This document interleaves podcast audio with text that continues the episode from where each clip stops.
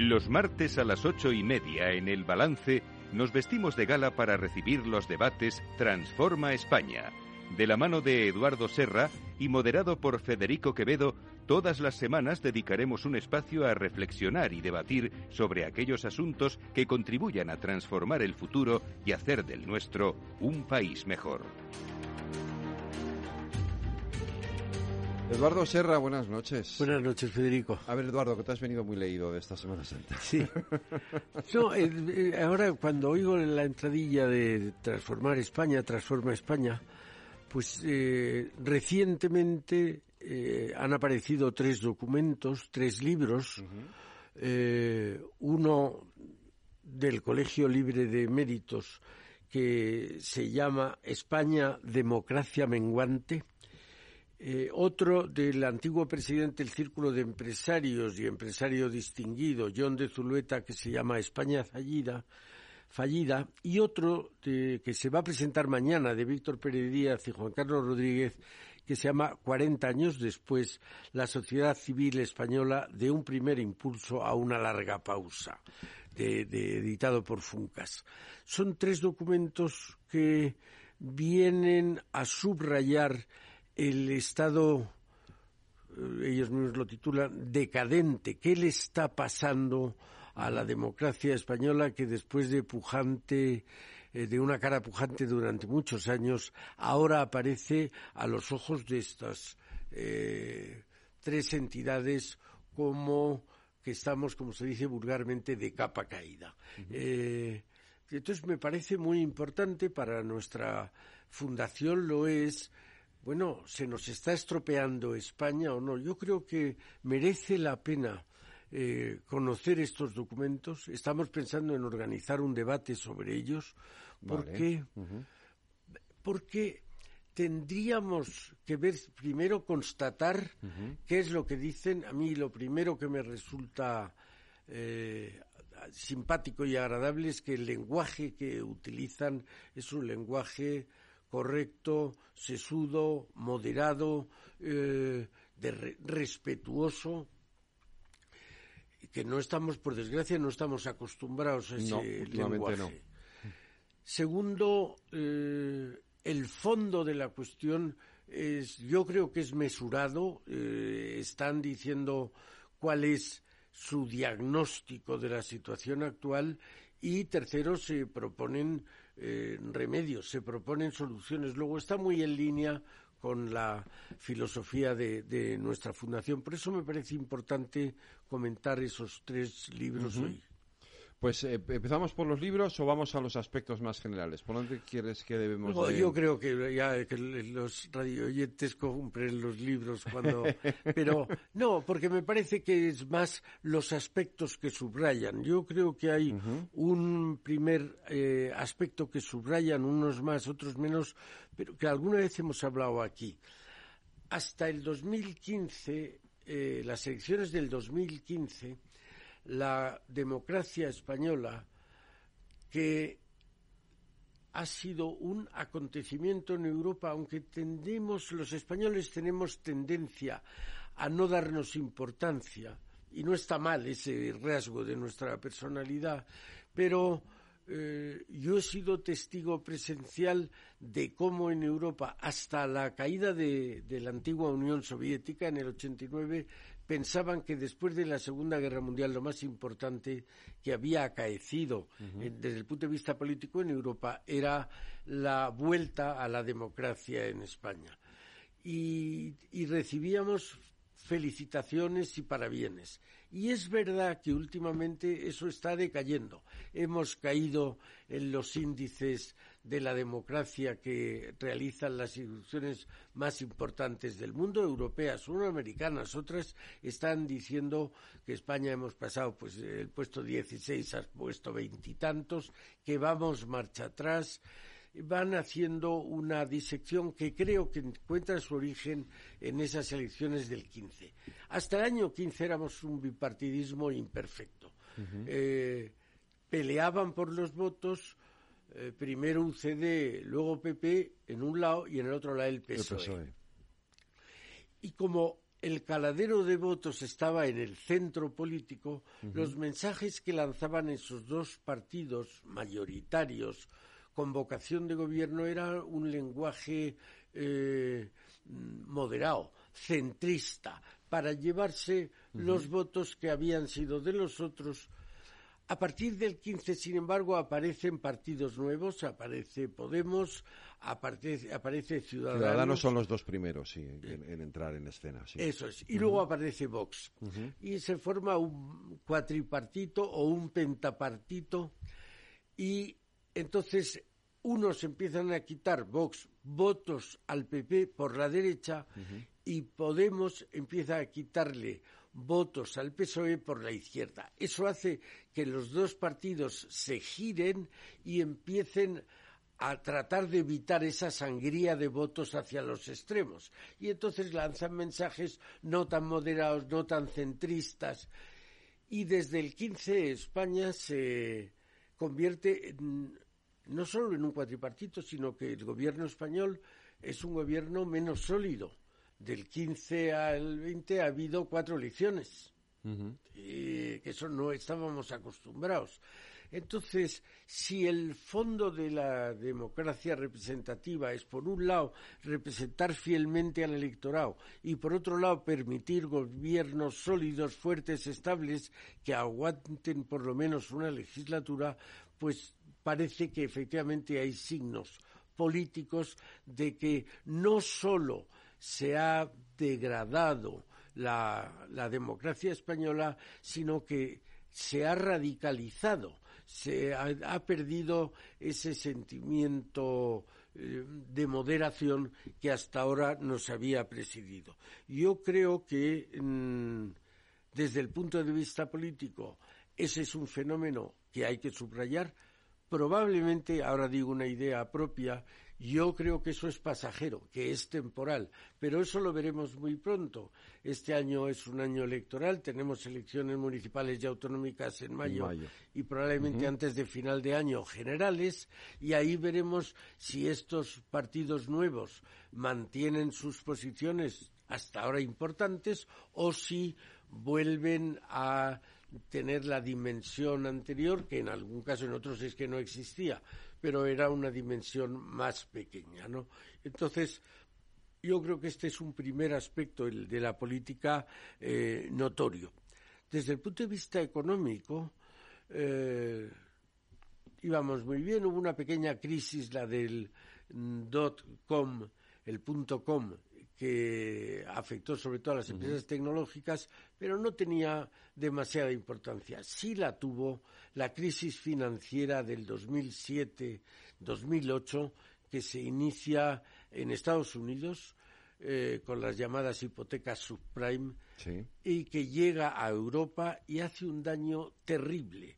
Y en el caso español, donde además coincide con la crisis del inmobiliario, donde habíamos estado eh, construyendo más casas que Francia, que Alemania y que el Reino Unido juntos, pues eh, se dobla la importancia de la crisis del 2007. Yo recuerdo que la, allá por el 2020, hace ya unos años, Estados Unidos recupera el nivel de bolsa previo a la crisis del 2007. En la bolsa española, el IBEX estaba en 15.000 Ahora estamos apenas en 9.000. No hemos vuelto no a los 15.000, sino ni a los 10.000. Es, es decir, que ha sido mucho más dañina esa crisis en el, del 2008 en Europa que en Estados Unidos. Pero además, apenas nos reponíamos, llega la pandemia del COVID y, llega la guerra de Ucrania, que son fenómenos que hemos analizado en, en este programa y eso hace que todavía estemos peor que hace dos años. España es de los pocos países que no ha recuperado el nivel previo al COVID, al el nivel del año 19. Es verdad que estamos creciendo y que tampoco creo que en ningún caso tenemos eh, derecho a considerar que esto se ha terminado la fiesta. No, nos recuperaremos, a buen seguro nos recuperaremos, pero las cosas están en un momento de preocupación y de seriedad. Eso por la parte económica. Sí.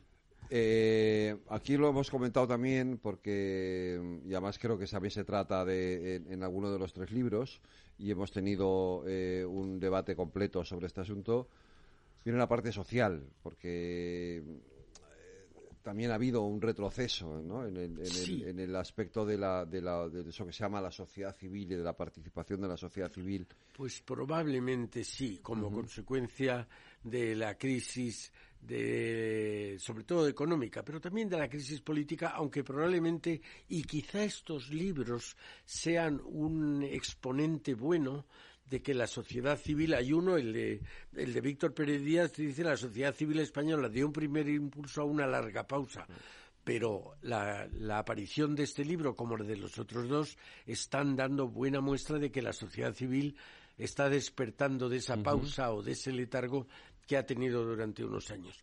Pero yo creo que lo más significativo de la situación actual desde el punto de vista social es que eh, la ciudadanía ha perdido o está perdiendo a ojos vistas la confianza en la clase política.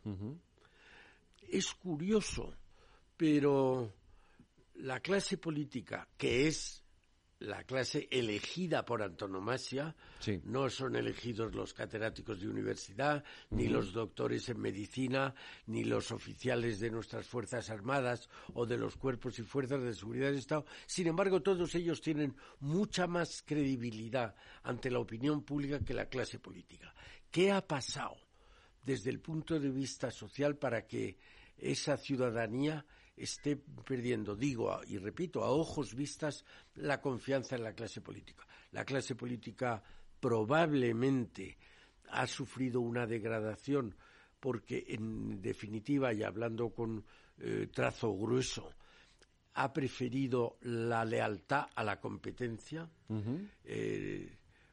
en, muchos otros sectores, yo diría en casi todos los demás sectores, se prefiere la competencia. Naturalmente que se tiene en cuenta la lealtad, pero se prefiere uno la primera condición es que sea competente, luego se le pediría lealtad. Da la impresión que la clase política ha operado de modo inverso. Se buscaba a los leales, la gente que estuviera en las juventudes del partido correspondiente y que se mostrara muy leal, lo que llamaban los, el aparato de los partidos, más que la competencia. Y esto se nota en la ciudadanía. Y además hay otro fenómeno social que son las redes sociales. Yo tenía mucha confianza en las redes sociales porque me parecía que era un medio de comunicación bidireccional. La radio, la televisión, los periódicos, las revistas. Eran o hay un emisor y millones de receptores, de lectores, de radio oyentes, de televidentes. Pero las redes sociales no, uno es emisor y receptor al mismo tiempo.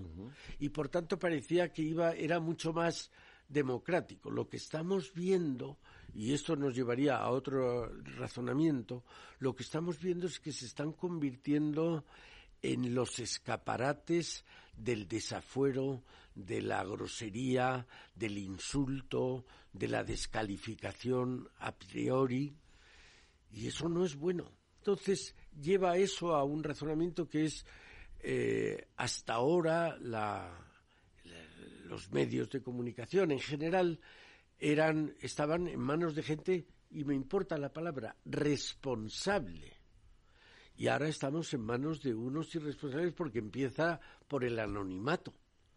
Entonces ahí hay gente estupenda pero junto a ellos se cuelan gente que no tiene ni los valores ni los principios que las sociedades occidentales han llegado a tener. Y yo creo que ese es un problema social de primera magnitud. Y social y cultural. Y eso, mezclado con el populismo que también han traído algunos de los nuevos partidos, nos da un paisaje, yo no diría desolador, pero sí diría preocupante. Bueno, son un terreno abonado para los discursos de la visceralidad, ¿no? Claro de alguna manera eh, los dirigentes políticos, económicos, han eh, tenido un sentimiento más racional y los, las emociones se dejaban en casa o se exploraban cuando uno era espectador de una competición deportiva. Ahora da la sensación de que no, de que se anteponen los sentimientos y las emociones. El, ese afán del, de la identidad, de la propia identidad, de yo soy mejor que tú, eso, eso es, todo el mundo es igual en que todo el mundo cuando se considera diferente, automáticamente se considera mejor. y, entonces eh, eh, estamos viendo fenómenos identitarios que da vergüenza. Eh, lo que ha pasado con, con TV3 el, el otro día, con la Virgen del Rocío y en general con el pueblo andaluz. Eso a mí me gustaría ver si son capaces de hacer lo mismo con otras religiones. No, yo sobre todo, fíjate, ya no con otra religión. Yo lo pensé, lo dije el otro día en, un programa de televisión. Es decir, eh, em, ¿qué dirían los catalanes si en la televisión andaluza hicieran lo mismo con la moreneta? Claro, claro. Ya está, simplemente eso. Simplemente eso. Bueno, vamos a ver. Yo creo que una de las cosas que nos falta en Madrid pues es, que no lo harían en la televisión andaluza. No, no. Pero una de las cosas que nos falta en Madrid es distinguir. En Cataluña hay independentistas, desde luego, pero hay y probablemente o seguramente son mayoría los no independentistas. Esta, esta exageración, este exabrupto de contra la, la Macarena, o la Virgen del Rocío, esta exageración, este exabrupto, beneficia no a, los catalanes, que se sentirán muchos consternados, sino a los independentistas, que ah, quieren armar, como se diría vulgarmente, armar bronca para que sea más fácil la separación. Yo creo que ni con esas lo, lo consiguen. Ahora, hay que decir todo esto, Federico, yo creo que este es un fenómeno no exclusivo de España. Estamos viendo lo que ha pasado, lo que está pasando en Francia con las pensiones, lo que está pasando en el Reino Unido con el Brexit, o lo que ha pasado en Estados Unidos con, fenómenos como Trump. Trump no es un hombre o en racional. Brasil con Bolsonaro. en Brasil con Bolsonaro. No es un hombre, Trump no es un hombre racional, racional ni razonable. Digamos que hay una globalización del populismo. Sí, y de la, que tú lo has dicho, y de la visceralidad. Y yo creo que en esto, eh, probablemente se nos ha olvidado ya lo malo, a dónde te lleva las explosiones de la visceralidad. Hay que acordarse, hay que acordarse de lo que fueron los nazis con los judíos, pura visceralidad. Había una película deliciosa del año 38 o algo así. Eh, la película es posterior, pero refleja una actuación del año 38. Salía un barco desde Alemania camino de Nueva York de exiliados estaban en los comienzos, en los preámbulos de la Segunda Guerra Mundial. Y había en cubierta un hombre indudablemente de raza aria de dos metros eh, y a su lado una persona de nariz notable, bajito, pelo ensortijado, probablemente un judío. Y decía el, el, ario, la culpa de todo... Espera, lo vamos a contar después de la Muy bien.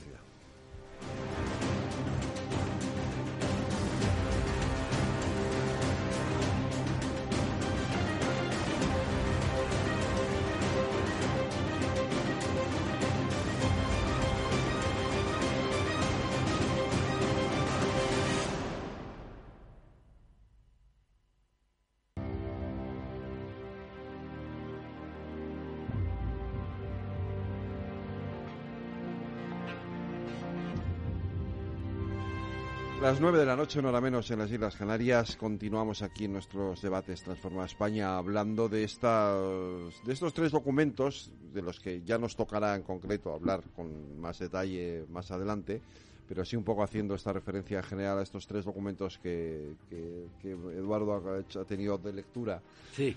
estos días de Semana Santa. Vamos un poco ya, eh, hemos ya hemos hablado de que también es un fenómeno global. Terminabas, tenemos que terminar la anécdota del judío y el, el, y el, judío, que les, no sabemos lo que le decía Lario. Eso, y el Ario le decía, la culpa de todo lo que pasa en Alemania la tienen los judíos. Y el judío asentía y decía, sí señor, los judíos y los peluqueros. y el Ario le miraba así, el Ario dos metros y el otro uno cincuenta. ¿Por qué los peluqueros? Y el otro le decía, ¿por qué los judíos? Lo que había era pura emotividad, no había, eh, había emoción, no había sentimiento racional, no había una mm. razón, mm, perdón por la redundancia, racional para echarle la culpa a los judíos, era que se les consideraba inferiores, culpables en definitiva. Pero eso no tiene remedio. Si dejamos, nos dejamos eh, ir por la pendiente de las emociones, tenemos un futuro muy, muy malo, muy malo, porque ahí es donde se encuentra muy bien el nosotros contra ellos, ¿no? Por eso digo que la deriva esta de la emoción frente a la razón es muy peligrosa. Es verdad que hace mucho tiempo, quitando Ucrania, que en el corazón de Europa no tenemos guerras, pero hay que preocuparse mucho con estos conatos de violencia, por ahora de violencia verbal, no física, pero hay que tener mucho cuidado. Eh, antes de que, de que, sigamos un poco para, hacia adelante, porque hay un, hay un capítulo, hay un aspecto que, nos hemos quizá dejado en la, en el, al principio, cuando hemos hablado de, lo que pasó en 2015 y de cómo cambia el, la referencia política, ¿no? los partidos, todo eso, eh, eh, y que, pero que tiene mucho que ver con esto último que estamos hablando, el independentismo. Es decir, em, en, esa época del bipartidismo existía lo que yo llamo, eh, y el otro día echábamos mucho de menos eh, con la muerte, con el fallecimiento de Josep Piqué, yo echaba mucho de menos eso, el catalanismo cordial del que él fue un abanderado, ¿no? Eh, había, había un, digamos, un nacionalismo em, que tenía sentido de Estado, tenía sentido común, un, nacionalismo que colaborativo con el, con el, con el Estado y con el y a partir de 2015, además de la entrada o de la llegada de los, de los eh, populismos y de los partidos emergentes, ese populismo se extiende también a Cataluña y nos genera un conflicto que cambia también radicalmente el escenario político. Sí, es verdad, es verdad. Eh, yo no sé si esto en estos documentos también se refleja de alguna manera, que entiendo que sí. Sí, sí, naturalmente se refleja. Claro. Naturalmente. Pero eh, yo creo que tiene una génesis propia no exactamente igual de lo que estábamos hablando, la crisis económica del 2008. Tal. Claro. Yo recuerdo una conversación que tuve con Artur Mas en el año 2012. Quiero recordar los números. Si no me equivoco, tenían 62 diputados. Sí. De la eh, mayoría eran 67 y tenían 52. Y me decía que se había sentido obligado a pedir la independencia ya que no se le daba una solución al problema económico, que no quería llamar del cupo, pero sí un acuerdo. Y que, como le había dicho que no, el presidente del gobierno, que en aquel tiempo era Rajoy, le había echado a brazos de los independentistas. Y yo le decía, pero ¿qué vas a hacer? Y digo, bueno, hay elecciones. Y él me dijo, sí, para ir a la independencia no podemos ir con la mayoría. Tenemos que tener una mayoría súper cualificada. Por lo menos 80 miembros del Parlamento, de los 135. Es decir, él pensaba que para ir al independentismo necesitaba una mayoría muy absoluta. Bueno, se celebraron las elecciones, no llegó a los 80, no llegó a los 74 de la mayoría absoluta, no se quedó con los 62 que tenía, sino que bajó a los 50. Y a pesar de eso fue al independentismo. Yo creo que hay un cierto paralelismo. Recordarás que cuando los años de la transición se hablaba de reforma o ruptura. Había unos partidarios, unos partidos partidarios de la reforma y otros de la ruptura. Bueno, yo creo que de lo que hablabas, de ese nacionalismo moderado, colaborativo, colaborador, eran partidarios de una reforma. De una reforma a lo mejor progresiva, de verdad, llevamos 40 años haciendo reforma en cuanto a cesiones de competencias o lo que sea, pero y había otros partidarios de la ruptura. Y aquí la ruptura era muy fácil hacer eh, a Cataluña un territorio independiente. Yo alguna vez he escrito que me parece que los independentistas son muy conscientes de que no quieren la independencia de Cataluña, quieren romper España porque no se nos puede ocultar que si eh, por una casualidad se le diera la independencia de Cataluña, inmediatamente lo pedirían los vascos. ¿Y qué pasaría con los valencianos o con los baleares o con los gallegos? Usted no quiere ser independiente, usted quiere romper España y eso yo creo que ha calado y en definitiva lo que ha pasado es que ha perdido. Creo que en el haber de este gobierno debemos anotar que hoy la situación en Cataluña es mejor que era el año 17 claramente mejor, a mí me parece. Hay quien dice, bueno, se les ha dado todo lo que pedían. Bueno, se les ha dado todo lo que pedían. Eh, probablemente se hayan excedido. A mí me parece eh, inconcebible derogar el delito de sedición porque es el arma de defensa de cualquier democracia. Pero eh, el hecho real es que hoy la situación en Cataluña, yo estaba la semana pasada allí en Barcelona y la situación no es solo que ya no haya violencia callejera, sino que se ve una convivencia mucho mejor y probablemente eso se vaya a reflejar en las próximas elecciones que haya. ¿no? Yo creo que tenemos eh, una situación más tranquila que la que había hace cinco o seis años. Pero es verdad que ese, ese sentimiento identitario, ese, esa eh, emoción por encima de la razón, igual que invadió a los populistas, invadió a los independentistas. Pues eh, vamos a ver un poco mm, lo que viene. Es decir, eh, sí. Porque lo que viene es, de entrada, lo hemos comentado antes por encima, son unas elecciones en el mes de mayo y un panorama político que empieza a moverse. Sí. Yo creo que estos tres documentos que hemos eh, comentado son una buena prueba de que, como tú dices, empieza a moverse. El, el paisanaje empieza a moverse. ¿Qué nos está pasando? Yo creo que eh, lo primero que nos está pasando, alguna vez te lo he comentado aquí, yo ya tengo muchos años, lo que más veces he visto en mi vida ha sido equivocarse a los pesimistas. Cuando murió Franco, la mayoría que era pesimista pensaba que íbamos a otra guerra civil, que no tenía solución, que de una dictadura no se podía salir por las buenas. Se equivocaron y se hizo una democracia que fue ejemplo para el mundo. Diez años después, cuando íbamos a entrar en la Unión Europea, el año 85, estábamos pensando que eh, la, entrada en Europa significaría la desaparición de la industria española, porque era una industria de invernadero, con aranceles muy altos, con medidas protectoras, ayudas públicas. Bueno, la verdad es que se pasó mal, hubo unos años en que se pasó mal, pero ahí está la industria española. ¿Debería ser más grande? Probablemente sí, pero ahí está los, eh, eh, pesimistas volvieron a equivocarse. Diez años después, cuando íbamos a abrazar el euro, la mayoría del país que era pesimista decía no entraremos en el euro de ninguna manera, no cumplimos las cuatro condiciones, ni el déficit público, ni la deuda pública, ni los tipos de interés, ni la inflación. Bueno, no entramos con una prueba, entramos con un notable alto, cumplimos los cuatro requisitos y entramos con un notable alto. Otra vez se habían equivocado los pesimistas. Pues yo quiero pensar que otra vez se van a equivocar. Yo creo que España tiene un futuro brillante, lo ha acreditado durante 40 años, aunque ahora quizás sean horas un poco más bajas, pero tenemos un futuro que está en manos de quien está siempre el futuro, que es de la juventud. A los que somos mayores nos queda la, la posibilidad de aconsejar si nos piden el consejo, de sugerir si nos piden la sugerencia.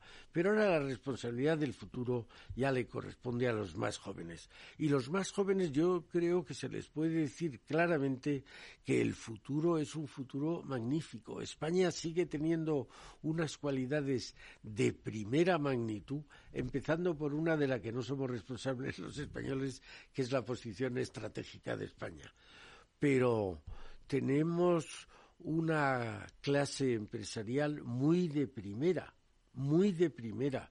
Eh, tenemos un talento, aunque el sistema educativo mm, deja mucho que desear, el talento español está descollando en el mundo. Hay que ver el talento de todos los tipos. Ahora está más cercano el talento deportivo.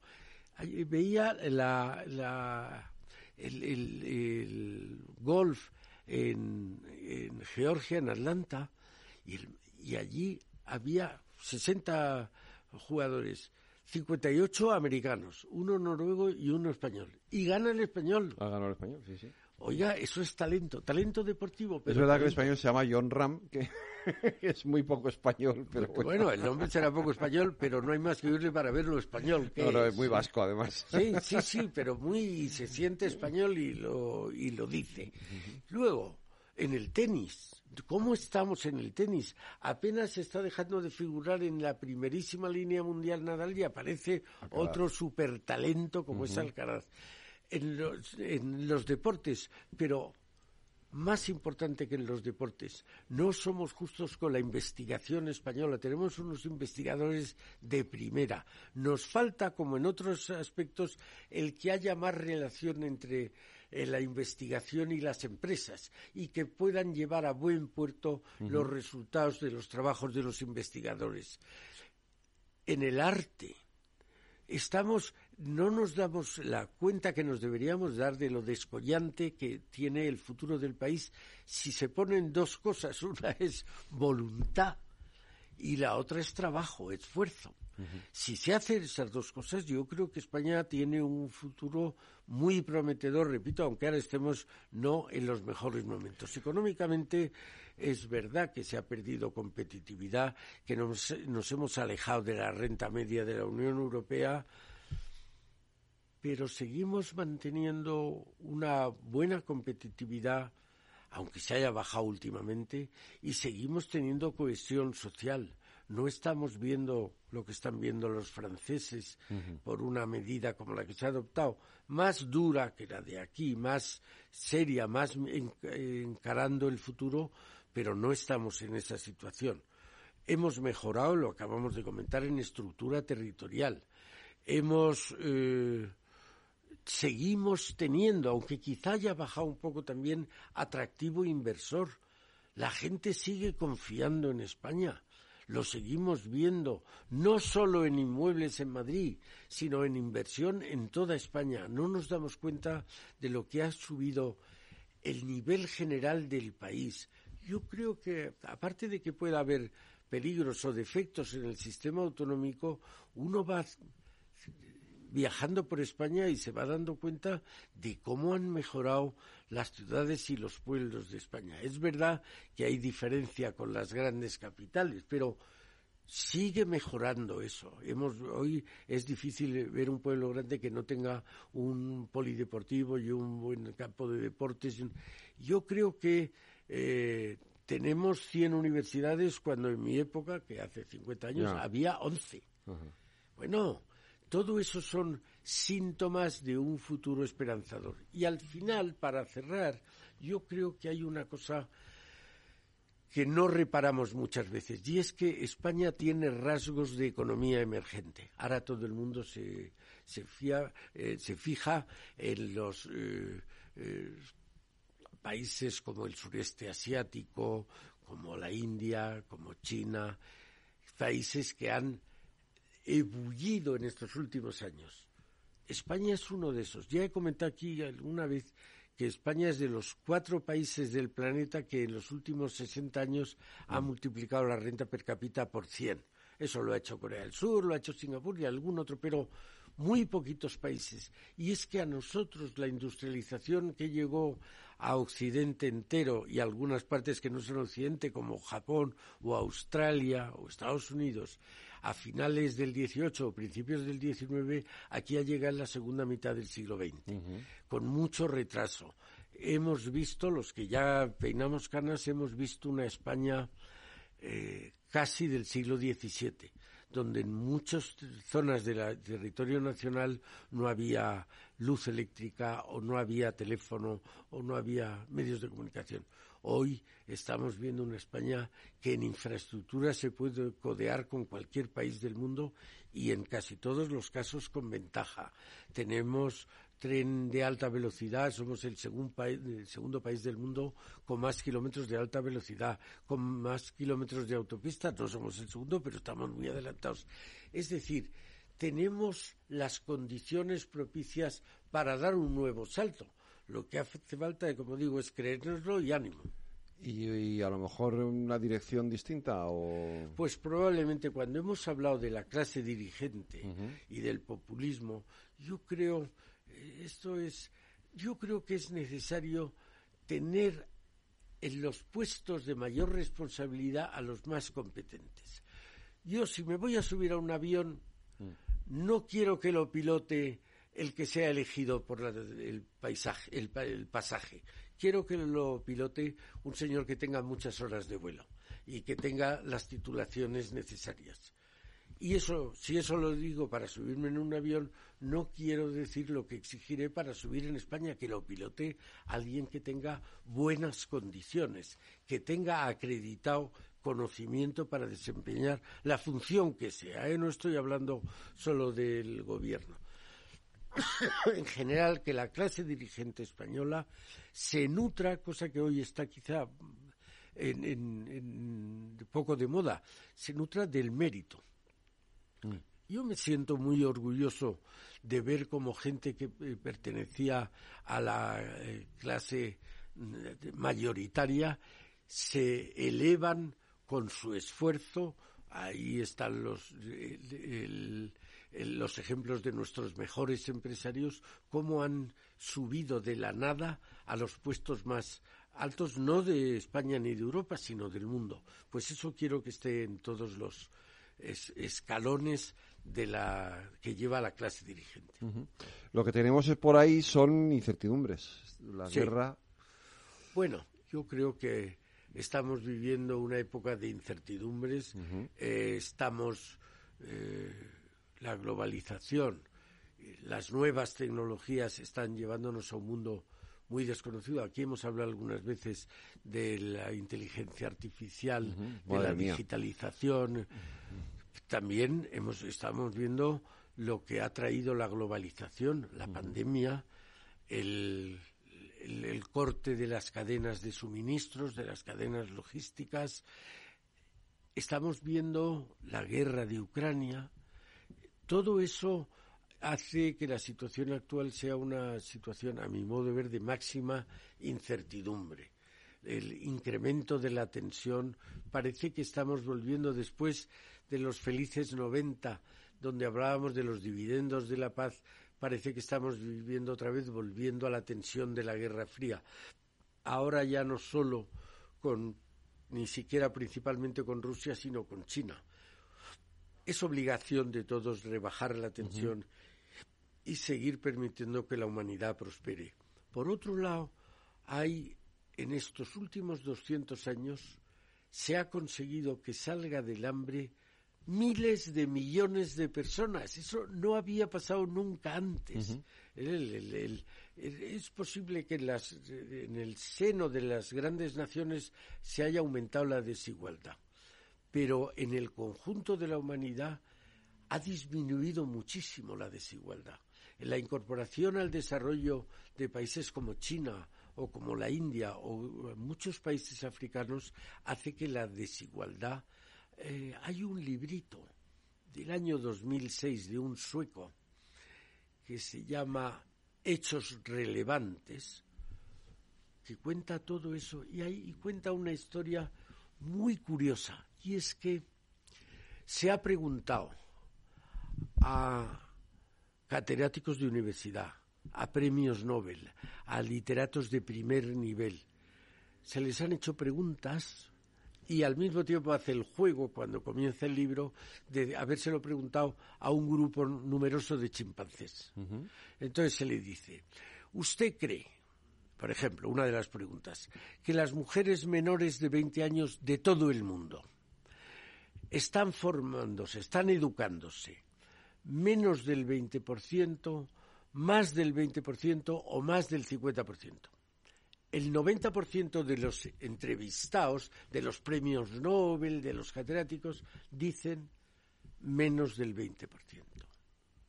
La realidad constatada estadística es que es más del 60%.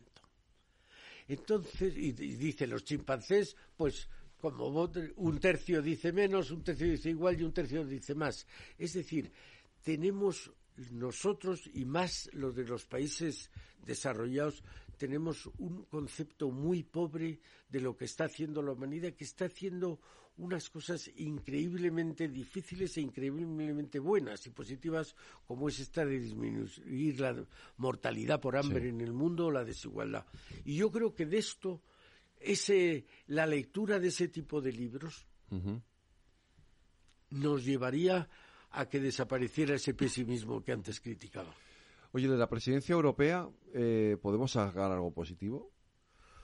Bueno, siempre de la presidencia europea siempre se saca o se puede sacar algo positivo, porque se está esperando al semestre que te toca y ya la gente se va acercando en, a pedirte cosas para cuando seas presidente.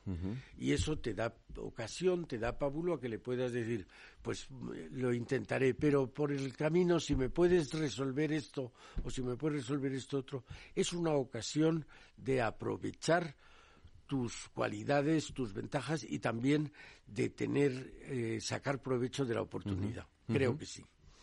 Eh, aparte de que Pedro Sánchez la quiera utilizar también para mejorar su imagen bueno, yo creo que... De cara a las elecciones. Desde luego. Creo que Pedro Sánchez tiene una no buena imagen en el interior. Pero la tiene muy buena en el exterior. La tiene muy buena o por lo menos mucho mejor en el exterior. Y probablemente en la presidencia de la Unión Europea, del Consejo, le dará mucha más eh, eh, preeminencia, mucha más vistosidad y eso le favorezca eh, también a efectos electorales. Pues eh, veremos a ver qué es lo que pasa, porque el panorama político no deja de ser eh, complicado. hoy por hoy, ah, bueno, ahora tenemos esa irrupción de, sumar, los últimos sondeos ya se han hecho con el, con, preguntando por, por la plataforma, por el proyecto de Yolanda Díaz. El, en principio no le ha hecho daño al bloque de la derecha y no sabemos todavía muy bien qué daño le puede hacer al bloque de la izquierda. Bueno, vamos a ver, yo creo que no las últimas, las últimas y las penúltimas y las antepenúltimas y todas las encuestas ponen de manifiesto que es muy escaso el trasvase de ahora se llama bibloque, del bloque de izquierdas a las derechas o del bloque de las derechas a las izquierdas. De eso se da muy poco. Lo que mm, se da, y parece que se da en dimensión mucho más importante, es dentro del bloque los trasvases. Pues en la derecha de Podemos, de, de Vox al Partido Popular o del Partido Popular a Vox, y en la izquierda de Podemos al PSOE o ahora a Sumar. Yo creo que desde este punto de vista la aparición de Sumar, a pesar de su nombre, me parece que resta porque las reglas electorales españolas con la famosa ley DONT beneficia la unión de los partidos y si tenemos ahora tres partidos en, la izquierda y dos en la derecha, no parece que eso vaya a beneficiar a la izquierda. Eh, desde luego lo que ofrece la imagen que ofrece el gobierno es esa, la de un tripartito. Hoy me antes te enseñaba ese vídeo eh, que ha subido a las redes sociales Podemos, independientemente del contenido del vídeo, que es, en fin, terrible, pero hay un momento que me ha hecho especial, me, me, ha llamado especialmente la atención, que habla de las dos ministras de Podemos. O sea, ya dan por hecho que las otros, los otros dos no son, no son ya de la, ¿no? Ya, ya son otra cosa, ¿no? Ya no son, ya son, hay tres partidos. Claro. En el propio vídeo reconocen, que se me ha llamado mucho la atención eso, en el propio vídeo reconocen que el gobierno es un tripartito, no un bipartito. Llama la atención la poca discrepancia que aparece en el gobierno en el tema Ucrania, en el tema OTAN, en el tema gastos de defensa, a mí me parece que para bien. Eso es buenísimo que ahí España dé una imagen unitaria. frente eh, al extranjero. Pero llama la atención que una cosa que era denominador común de la izquierda, el no a los gastos militares, en definitiva, el no a la guerra, que es una manera eh, extravagante de decir eso, pues hoy se produzca ese silencio, ¿no? En fin, Eduardo, tenemos aquí al mes de mayo eh, un montón de mm, programas eh, hasta el 28 de mayo que sean las elecciones municipales autonómicas y, bueno, pues habrá tiempo de ir analizando también, supongo que también las propuestas de los partidos, lo que el momento que vive el país, la situación, hacia hacia dónde vamos, hacia dónde vamos también desde el punto de vista territorial, ¿no? Porque evidentemente eh, eso va a afectar a la estructura los cambios que se produzcan, si es que se producen, eh, eso va a tener consecuencias y vamos a ver a dónde vamos. ¿no? Sí, yo creo que vamos a tener, como tú dices, mucho que, mm, debatir, que analizar. A mí me parece que las elecciones autonómicas han sido siempre, por lo menos, un preámbulo de lo que van a ser las generales, un preaviso. Pues. Aquí, si pasa eso, podremos saber disminuir el grado de incertidumbre para los años venideros. Pues la semana que viene nos volvemos a encontrar aquí de nuevo en nuestros debates Transforma España, Eduardo. Encantado. Muchas gracias. Federico, gracias. Un abrazo.